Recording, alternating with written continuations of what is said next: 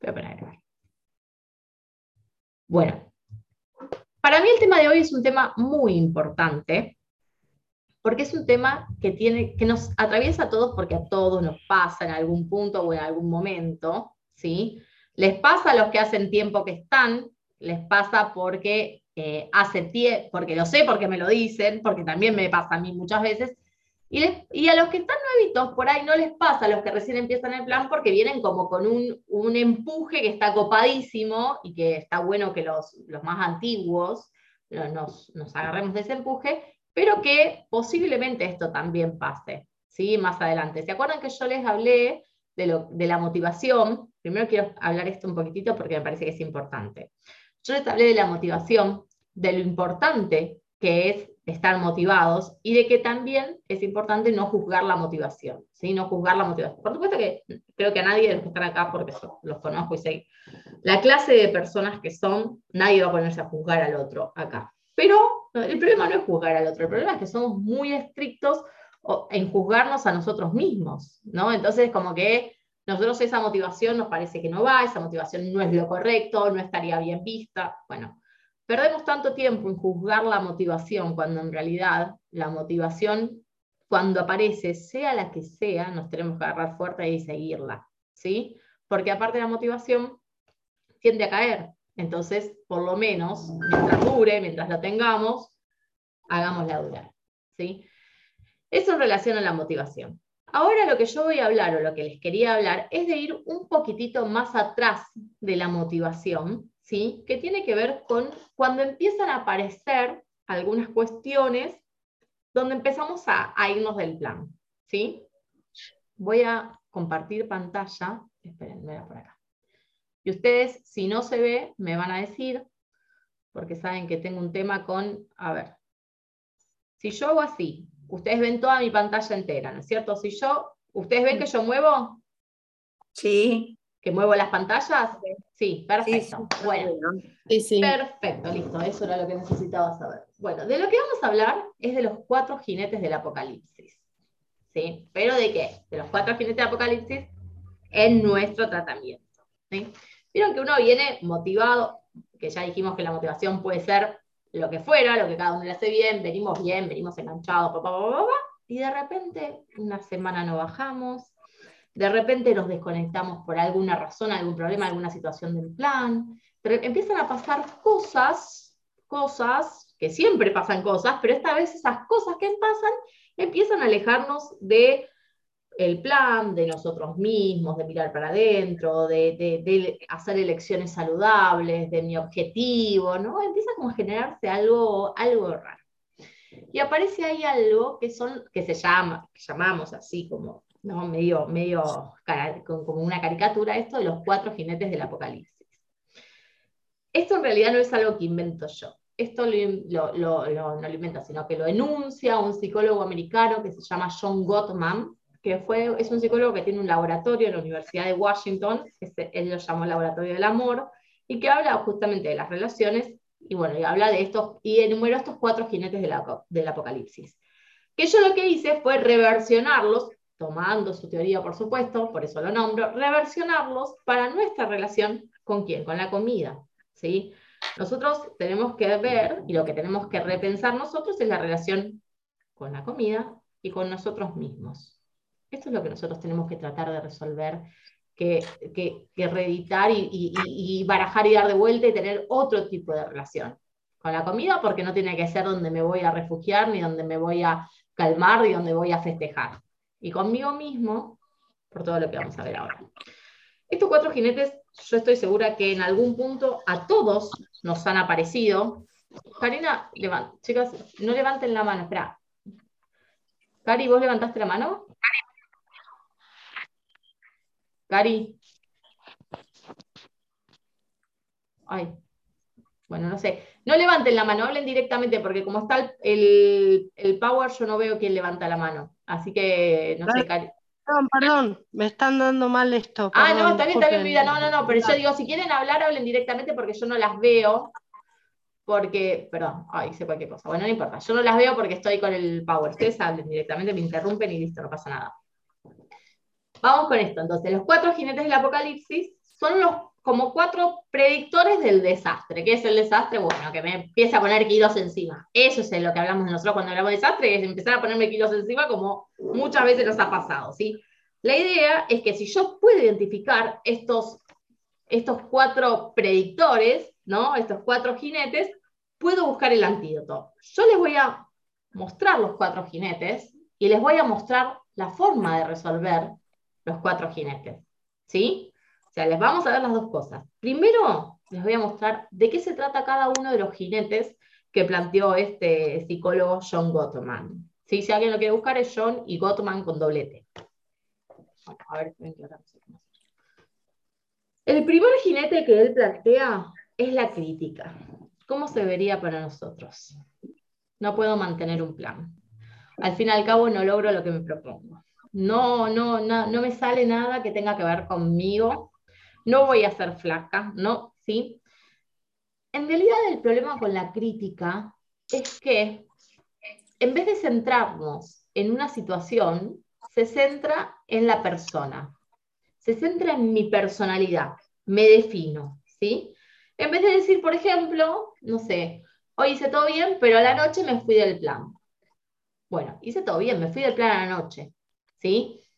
La crítica sería, eh, al fin y al cabo, vengo haciendo bien y soy tan nava que tiro todo por la borda y lo hago todo mal y al cagué el día, porque, ¿no? Entonces ya me empiezo a definir a mí como, como una persona con determinadas características, cuando en realidad no, no critico la situación. Tendría que ver cuál fue la situación, qué pasó y que esa situación, esa situación no me define, ¿sí?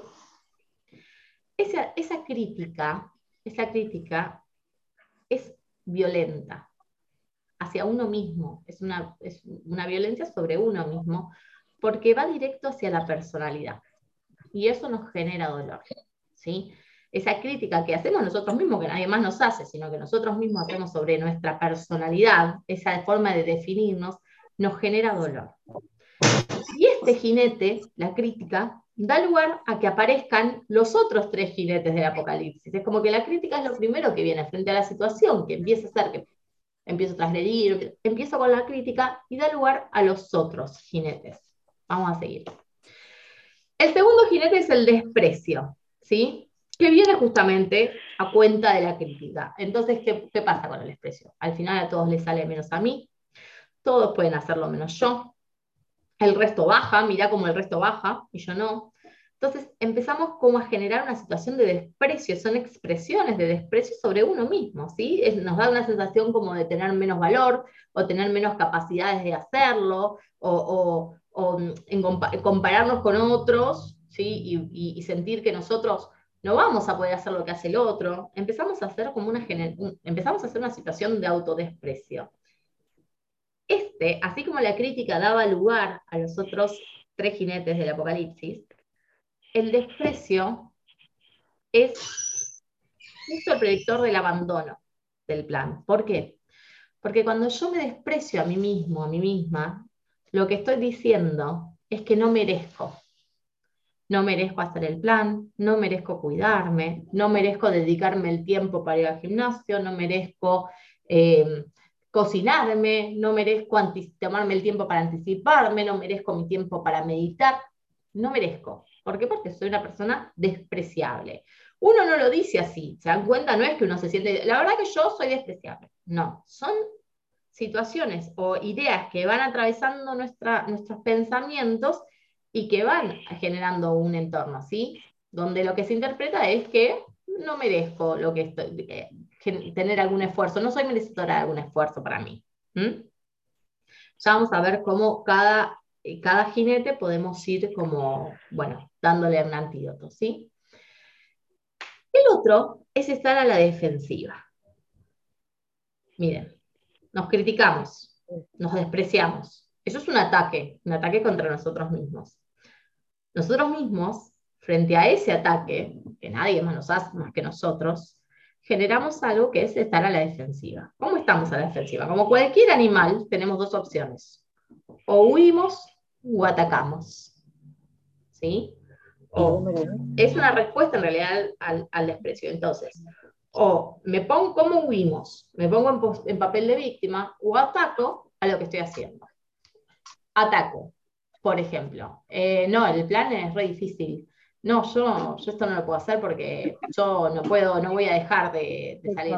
No, yo no voy a dejar de reunirme. Esperen, chicas, silenciense, por favor, porque si no. Eh, eh, yo no voy a dejar de salir, yo no voy a dejar de hacer eh, las cosas. Es, imposible de sostener.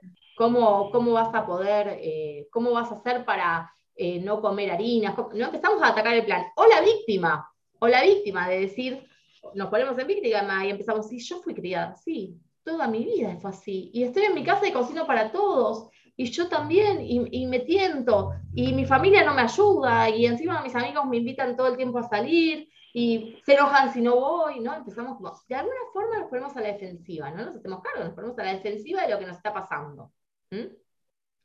Y el cuarto, el cuarto jinete, es el, uh, es el stonewalling. Stonewalling significa pared de piedra. Eso creo que lo, hacemos casi todos. El stonewalling es el encerrarse, es una actitud evasiva. ¿sí? Es me encierro, me encierro, ¿sí? en realidad es la respuesta al desprecio, si me autodesprecio me encierro, y nos quedamos metidos para adentro. ¿Qué sería? Dejo de hablar en el grupo, sé que estoy transgrediendo, dejo de hablar en el grupo, dejo de conectarme a, los Zoom, eh, no sé, empiezo a, dejo de mirar las cosas que tengan que ver con el plan, dejo, ¿está? Empiezo como a encerrarme, como a meterme en mí, pero hay una cosa. Ya vamos a ver que el stonewalling es una, es una herramienta válida para autorregularse, pero ¿saben cuándo el stonewalling es eh, patológico o no nos ayudaría a regularnos? Cuando en ese muro de piedra que armé estamos encerrados. Yo pero también está encerrada la comida conmigo. Y ahí es cuando no es saludable. ¿Sí? Cuando en ese muro me doy cuenta que me alejé de todo, menos de la comida engordante. Entonces ahí me estoy boicoteando mi tratamiento. ¿Ah? Ahora, nuestro objetivo es detener, es identificarlos. Algunas de las frases que dije les habrá sonado, en algunas cosas habrán hecho ruido, el objetivo nuestro es identificar a, estos, a estos cuatro jinetes. ¿Para qué? Para poder detenerlos cuando están galopando cerca, ¿no? Cuando los sentimos que también hay, no sé por qué esta música, pero cuando vienen los galopes cerca, poder detenerlos. Entonces necesitamos identificarlos. ¿Cómo los detenemos? Con antídotos, porque cada uno de estos jinetes tiene antídotos, ¿sí? Vamos a ver cómo detenerlos, o qué antídoto podemos usar. La crítica. La crítica, un poco lo dije antes, cuando yo critico, tengo que hablar de la situación en particular, no de la personalidad. ¿Sí? Porque una situación, una transgresión, una tentación no me define como persona. ¿Está bien? No significa que, ah, comamos todo lo que queramos, total, esto no me define. No, si como todo el tiempo todo lo que quiero, eso sí me define. Pero si yo estoy haciendo el plan bien y me voy del plan en una transgresión, si como algo mal, si, eso no me define a mí. Eso es una situación aislada que en tal caso, si quiero mejorar, tendré que verla qué pasó. ¿Sí? Pero nada más, verla en qué sentido. Y si, mira, yo estoy angustiada y comí mal porque me comí tal cosa porque estaba angustiada. Bueno, está perfecto. Es genial que lo identifiques porque tenemos que empezar a poner la angustia donde va, y no es la comida el lugar donde se deposita la angustia. Entonces tenemos que empezar a identificarla. ¿sí? Estoy ansiosa y por eso como, bueno, bien, estás ansiosa. Bueno, empecemos a ver por qué estás ansiosa. Empecemos a trabajar la ansiedad, no a comernos la ansiedad. Entonces, la crítica tiene que ver con una situación particular y no con la personalidad. ¿sí? Entonces, critico la situación para aprender de esa situación y resolverla de diferente forma más adelante. ¿Para qué? Para mejorar el vínculo conmigo misma, conmigo mismo y con la comida.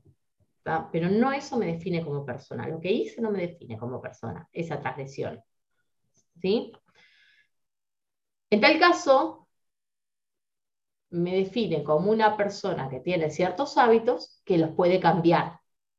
¿sí? Por ejemplo, siempre que estoy triste, como.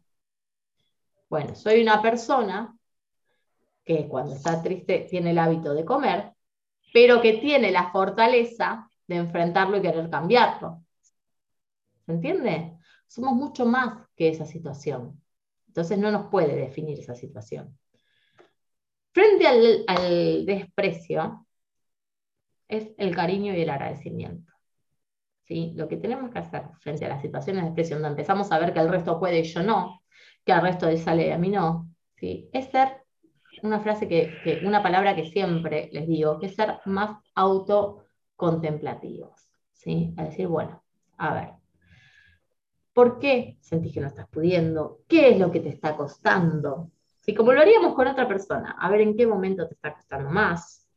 ¿Qué puedes hacer para, para que te ayuden o qué, de qué forma puedes pedir ayuda? Uno a otro le diría en qué te puedo ayudar, ¿no? Bueno, lo mismo para nosotros mismos. Y el agradecimiento, porque hay que apreciar lo que logramos. Ustedes a veces bajan 20 kilos, estoy estancada, estoy estancada, estoy estancada, no puedo avanzar, me estanqué, me estanqué, no, estoy re mal porque estoy...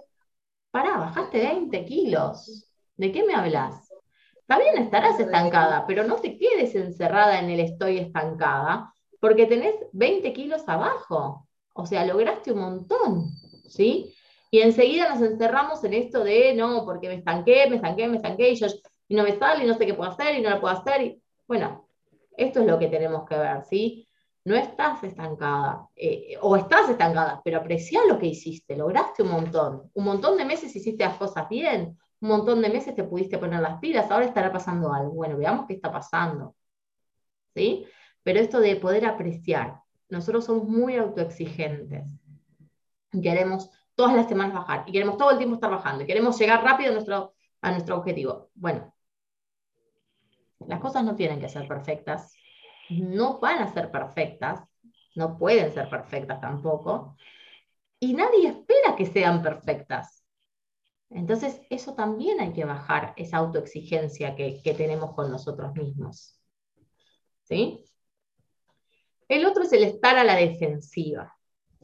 Miren, la actitud defensiva o el estar a la defensiva es esto que les decía, que nos lleva a eh, a, ponernos en víctimas o a atacar, ¿no?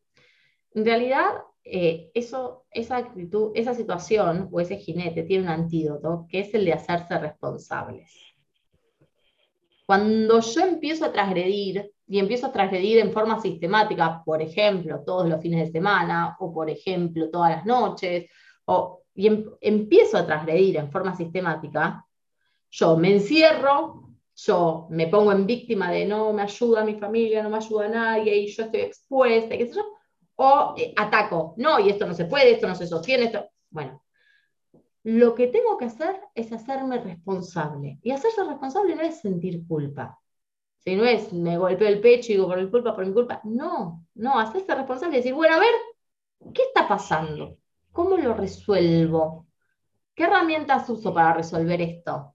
¿Sí? ¿Qué situación está pasando? Aprender de la situación. El responsable es el que resuelve la situación, no el que se culpa de la situación. Aparte que la culpa nunca nos va a, llegar, nos va a llevar a un buen camino. ¿sí? Pero hacerme responsable, a ver qué pasó. Bueno, esto, esto, cómo lo hubiese podido evitar, cómo se podría haber mejorado, qué tendría que haber hecho, ¿sí? lo que fuere, cada uno, pero el poder hacerse responsable de la situación. En vez de ponerme en víctima o echar la culpa afuera o poner, eh, atacar a otro, decir, bueno, a ver, acá, quien quiere bajar de peso, soy yo. ¿Sí? ¿Quién sabe lo que tiene que hacer? Soy yo. Yo sé que si como pizza y no voy a bajar de peso, más allá de que me lo diga el plan, lo he comprobado durante años. Si yo sigo comiendo lo que comía durante años, no voy a bajar de peso porque ya lo comprobé. Si no, ahora sería flaco, flaca, y no lo soy. Entonces, evidentemente, tengo que hacer un cambio. Bueno, que se lleva la, comida a la boca es uno. Entonces uno se tiene que hacer responsable de eso. Y eh, hacerse responsable de sus elecciones. ¿Por qué elegí esto? ¿Por qué no elegí lo otro? ¿Sí? Entonces, en vez de atacar o en vez de ponerse en víctima, hay que hacerse responsable. Si yo fui criada así, si a mí de chica me premiaban con comida, sí, está perfecto. Todo lo que me decís, todo, sí, todo está perfecto. Pero hoy ya ni sos chica, ni, ni comes en la casa de tus padres, ni... ya está, ahora lo que haces depende de lo que vos decidas. ¿Sí? Entonces ahora ya no es más la culpa de otro. Sí, es cierto, bueno, sí, pero a mí me quedó el hábito, me quedó la costumbre. Sí, pero ¿qué es lo que tengo que hacer? ¿Culpar a mi familia porque de chica cuando me caía me daban el caramelo? No, yo identifico eso y bien, bien hecho está que identificarlo, porque hay que identificarlo, pero después me hago responsable y digo, bueno, ahora que soy un adulto, ¿cómo resuelvo esto? ¿Me quedo en la postura infantil de decir, ah, pero mi mamá, mi papá me daban el caramelo cuando yo era chica? O digo, bueno, listo, ahora soy adulto. Eso me pasó de chica y eso lo aprendí, es cierto. Ahora, ¿cómo hago para cambiar? ¿Cómo modifico esta, esta actitud, este hábito? Ahora soy consciente de este hábito. De chica me lo enseñaron y yo no lo pensaba. Ahora soy consciente. ¿Cómo lo cambio? ¿Sí? Eso es hacernos responsables. Eso es hacernos responsables. No, me, no culpar a mis viejos, no culpar a, mi, a, quien me crió. ni siquiera es culpar al entorno. Sí, el entorno es oxígeno. Pero yo también elijo, elijo eso. ¿sí? Cuando ya reconozco que cierta comida me hace mal. Yo también elijo exponerme a sustancia cuando sé que vengo en una semana donde estoy transgrediendo o estoy media floja, me está costando algo. Ah, pero el fin de semana me voy a, voy que van a comer unas tapas. Eh, yo no, yo me voy a pedir una ensaladita. Dale. Dale. No se la cree nadie esa. Entonces digo, ¿quién se hace responsable de la culpa del otro que fue a comer las tapas o que vos te sumaste y te pedí pensando, queriendo creer que te ibas a comer la ensaladita? ¿Sí? Entonces, hay que hacerse responsables. Y el otro es el stonewalling, ¿sí? El stonewalling, el, el antídoto, para mí, es fundamental, es saberse imperfecto. Nos enterramos porque no nos están saliendo las cosas como querríamos, no nos están saliendo las cosas tan bien como creemos que nos tendrían que salir, o como vemos o creemos ver que a otro le salen, entonces nos encerramos y empiezo a dejar de conectarme, y empiezo a dejar de hablar, y, no pido ayuda. Y la realidad es que el, el, el, saberse imperfecto nos anima a pedir ayuda. ¿sí? Cuando a mí alguien me escribe y me dice, mira, Lore, no puedo más, o cuando alguien escribe en el grupo, no me estoy conectando, para mí esa persona tiene un buen pronóstico, porque entendió, entendió que muchas veces no podemos solos. Hay veces que sí, hay veces que estamos como más concentrados, que estamos como con menos problemáticas, que estamos bien, bueno, bien, bienvenido sea. Y hay veces que no. Y bueno, ahí se pide ayuda. ¿sí? El Bowling tiene una mirada que es un poco más, eh, a diferencia de los otros, que no, tiene una mirada que puede ser hasta terapéutica, que es lo que se llama en psicología el tiempo fuera, ¿no? Esto uno dice, bueno, a ver, no sé, estoy enredada en mis voy a hablar de comida porque es nuestro tema, ¿no? Pero se usar para todo. Pero por ejemplo, estoy enredada en mis transgresiones, estoy que, bueno, necesito un tiempo fuera, ¿no? Entonces me retiro. Hasta 30 minutos vale como tiempo fuera, 20, 30 minutos. Entonces me retiro, me pongo a hacer otra cosa, me pongo a meditar, me pongo a escribir, digo, me encierro en mí misma por 20, 30 minutos para repensar algunas cosas o para eh, bajar ansiedades o para relajar. Mismo si estoy discutiendo con alguien, puedo pedir un tiempo afuera, una pareja, y puedo decirle, mira, dame un tiempo afuera, porque necesito descansar un poco la cabeza porque ya nos estamos agrediendo y volvemos después. Eso es válido, eso es válido. ¿Dónde está mal el tiempo fuera? ¿O dónde está mal el stonewalling? ¿O dónde deja de ser un tiempo fuera terapéutico? cuando ese, esto, ese, ese, tiempo fuera, o sea, ese encierro, dura más de 30 minutos, dura días, dura semanas, desaparezco.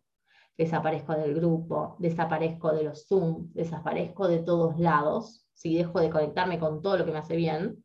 Entonces, ahí ya es hay un problema porque no estoy, no estoy pudiéndolo hacer y encima me encierro. O cuando en ese muro que en general pasan las dos cosas a la ¿no? Dentro de ese muro está, estamos la comida y yo. Entonces, ah, no hablo en el grupo, ah, no me conecto a los humanos, ah, bueno, estoy comiendo cualquier cosa, ¿no? Estoy como, me doy cuenta que estoy encerrada comiendo lo que sé que no me hace bien. ¿Sí? Entonces, ahí, en ese momento, estaríamos en algo que está prediciendo el desastre. ¿Sí? Estas cosas aparecen, nos aparecen todo el tiempo. Algunas son de, un orden más inconsciente, como la crítica o el autodesprecio, y las otras son de un orden más consciente, como estar a la defensiva, ¿no? el atacar es más consciente, o el stonewalling, que también uno se da cuenta, no, no, voy, a, no voy a pasar el peso, si hice cualquier cosa, no voy a pasar el peso para amargarme, ¿no? O no voy, ¿qué voy a decir en el grupo? Si estoy haciendo cualquiera, ¿qué voy a decir en el grupo? Esas cosas son más conscientes. De todos modos, todas esas cosas tienen una consecuencia, o la sumatoria de esas cosas, tienen una consecuencia, que es alejarnos del objetivo. ¿Sí? Es alejarnos del objetivo. La mayoría de las personas abandonan, no este plan, todos, este, cualquier plan, porque creen, porque creen que tienen que hacerlo perfectos. Entonces, cuando ya no lo hacen perfecto, empiezan a perder las ganas, empiezan a criticar el plan, ¿sí? Y se van. En realidad lo que tenemos que entender es que perfecto no lo tiene que hacer nadie.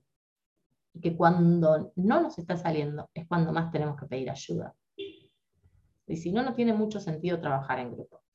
Yo tengo una frase, una frase que a mí me parece que está buena, que se puse acá, que dice, las guerras las guerras se ganan planeando y con estrategia.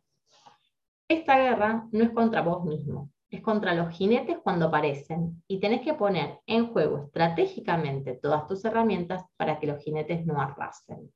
¿sí? O sea, nosotros no estamos peleando una guerra contra nosotros mismos. Al contrario, lo que estamos haciendo es amigarnos con nosotros mismos, lejos de pelear. ¿sí?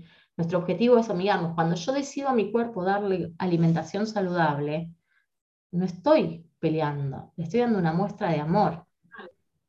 ¿sí? Ahora, lo que yo tengo que pensar es que esas elecciones no son fáciles para nosotros y se ponen en juego todo el tiempo, todos aparecen estos jinetes, ¿sí? ¿Por qué? Porque muchas veces hago mal las elecciones. Entonces, ¿yo qué tengo que hacer? Identificarlos y usar todas las herramientas y todas las estrategias que tenemos en el plan para no caer en esto. ¿Se entiende? Bueno, ahora voy a dejar de grabar para escucharlos ustedes.